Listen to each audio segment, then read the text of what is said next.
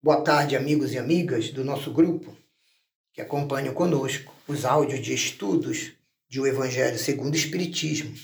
Estamos com sugestões de entendimento sobre o capítulo 21. Haverá falsos cristos e falsos profetas. Agora veremos os itens 6, 7 e 8, que tratam de dois temas: não creais em todos os espíritos e os falsos profetas.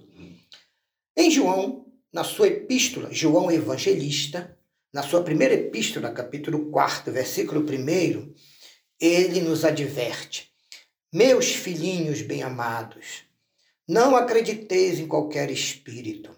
Experimentai antes se esses espíritos vêm da parte de Deus, porque muitos falsos profetas se têm levantado no mundo.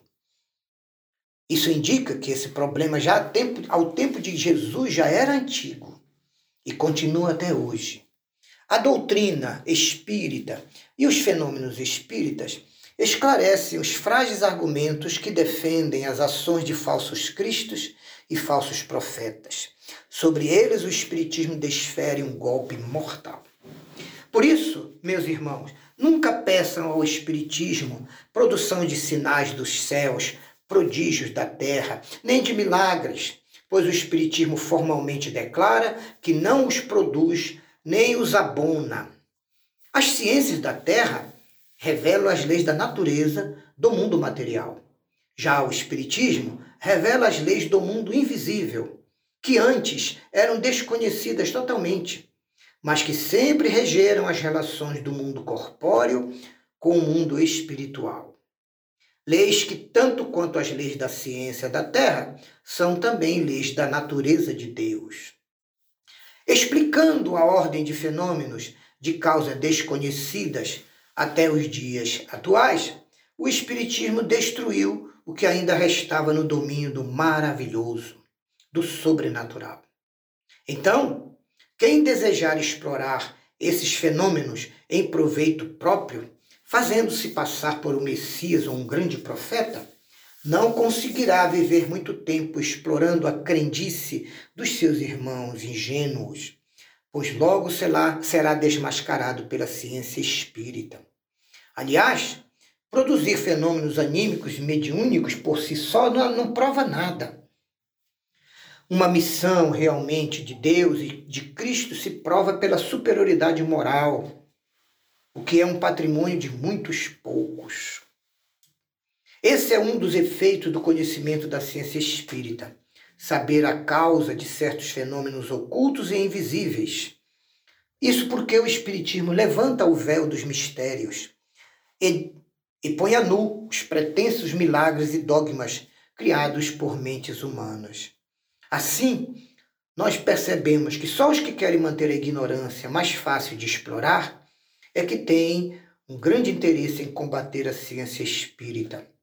Porém, isso não será possível, porque a verdade é como o sol. Surge sempre e dissipa os mais densos nevoeiros. O Espiritismo revela, então, outra categoria bem mais perigosa de falsos cristos e falsos profetas. Eles não estão entre os homens, porque são os espíritos desencarnados. São espíritos enganadores, pseudo-sábios, hipócritas e orgulhosos, que se utilizam de nomes venerandos, de nomes honrados, para encobrir os seus disfarces e suas máscaras e fazer aceitarem aqueles que não estudam, que não têm conhecimento e que são ingênuos, fazer eles aceitarem as suas mais singulares e absurdas ideias. Antes que o Espiritismo estudasse e divulgasse essas faculdades e essas relações mediúnicas, eles atuavam de maneira mais livre, usando a inspiração, a intuição e até o inconsciente para impor as suas ideias. É grande o número dos que, em todas as épocas, na história humana e, sobretudo, nos tempos atuais, têm se apresentado como um dos antigos profetas. E eles não têm nenhum escrúpulo, usam o nome de Jesus, de Cristo, Maria Santíssima e até de Deus. E o que é pior, são ouvidos por outras pessoas. Mas João já tinha deixado no Novo Testamento, na sua epístola, Meus queridos, não acrediteis em todos os espíritos. Experimentai antes se esses espíritos vêm da parte de Deus, porque muitos falsos profetas se têm levantado no mundo. O Espiritismo oferece os meios de reconhecê-los, apontando os caracteres pelos quais nós, nós nos podemos certificar de que eles são bons espíritos. Mas esses caracteres são sempre morais, nunca serão materiais. Assim, para distinguir os espíritos, temos que levar em conta essas palavras de Jesus. Pelo fruto é que se reconhece a qualidade da árvore. Pois uma árvore boa não pode produzir maus frutos, nem uma árvore má pode produzir bons frutos. Baseado no que diz Jesus, podemos julgar os espíritos pela qualidade de suas obras, como uma árvore nós julgamos pela qualidade dos seus frutos. Agora o item os falsos profetas. Se vos disserem o Cristo está aqui ou ali, não vades. Ao contrário, ficai em guarda, pois numerosos são os falsos profetas e os falsos cristos. Não vos ensinou Jesus que se conhece a árvore pelo fruto? Ora, se são amargos os frutos, já sabeis que má é a árvore. Se, porém, são doces e saudáveis, podeis dizer: nada que seja puro pode vir de uma fonte má. É assim que deveis julgar, são as obras que deveis examinar. Os que são realmente investidos de poder divino revelam sinais de uma missão elevada.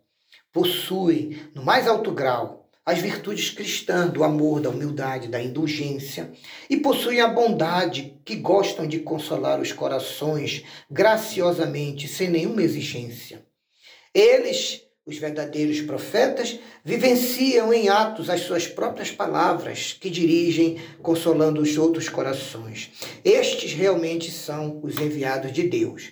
Porém, desconfiai dos que se utilizam de palavras difíceis, de sentido duvidoso, Desconfiai dos escribas e fariseus dos dias atuais, que oram em praças públicas, vestidos com longas túnicas e trajes especiais e que andam com as aparências luxuosas e ares de autoridades. Desconfiai, meus irmãos, desses que fingem ter o monopólio da verdade. Não, o Cristo não está entre esses. Porquanto, os que ele envia para viver a sua doutrina e para ajudar os homens a se regenerarem, são, acima de tudo, seguidores dos seus exemplos. São homens cheios de fé, são caridosos, são brandos, são humildes de coração, são simples e modestos. Procurai então, meus irmãos, evitar tudo o que revele egoísmo, vaidade e orgulho. Procurai fugir desses elementos como de uma moléstia contagiosa que corrompe tudo que toca. E lembrai-vos de que cada criatura traz na sua fronte e principalmente no seu comportamento o cunho de sua grandeza ou de sua inferioridade. Ide, portanto, meus filhos, bem amados, caminhai com fé, sem pensamentos ocultos, na rota bendita que tomastes. Ide, ide sempre sem temor. Afastai cuidadosamente tudo que vos possa entravar a marcha para o objetivo eterno.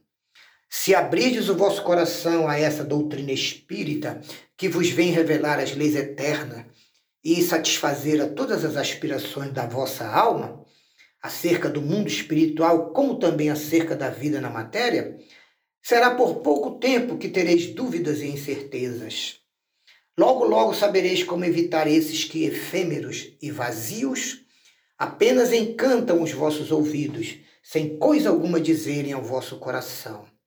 Isso porque o Espiritismo matou a morte, dando lugar ao anjo da vida imortal, o anjo dos reencontros, dos novos encontros e das confraternizações entre os filhos de Deus.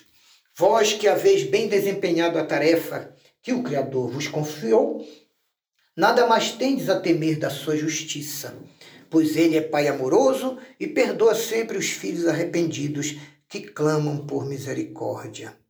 Então, continuai, meus irmãos, e avançai incessantemente, melhorando-vos moralmente e espiritualmente, e trabalhando na caridade pelo vosso próximo, para que seja vossa divisa a mesma divisa do progresso contínuo em todas as coisas, até que finalmente chegueis ao termo feliz da jornada, onde vos esperam todos os que vos precederam. É uma mensagem do Espírito Luís, dada em Bordeaux, 1861. E aqui nós encerramos esse nosso segundo áudio, desejando a todos muita saúde, muita paz e que a luz do Evangelho do Cristo continue a iluminar as nossas almas hoje e sempre. Graças a Deus.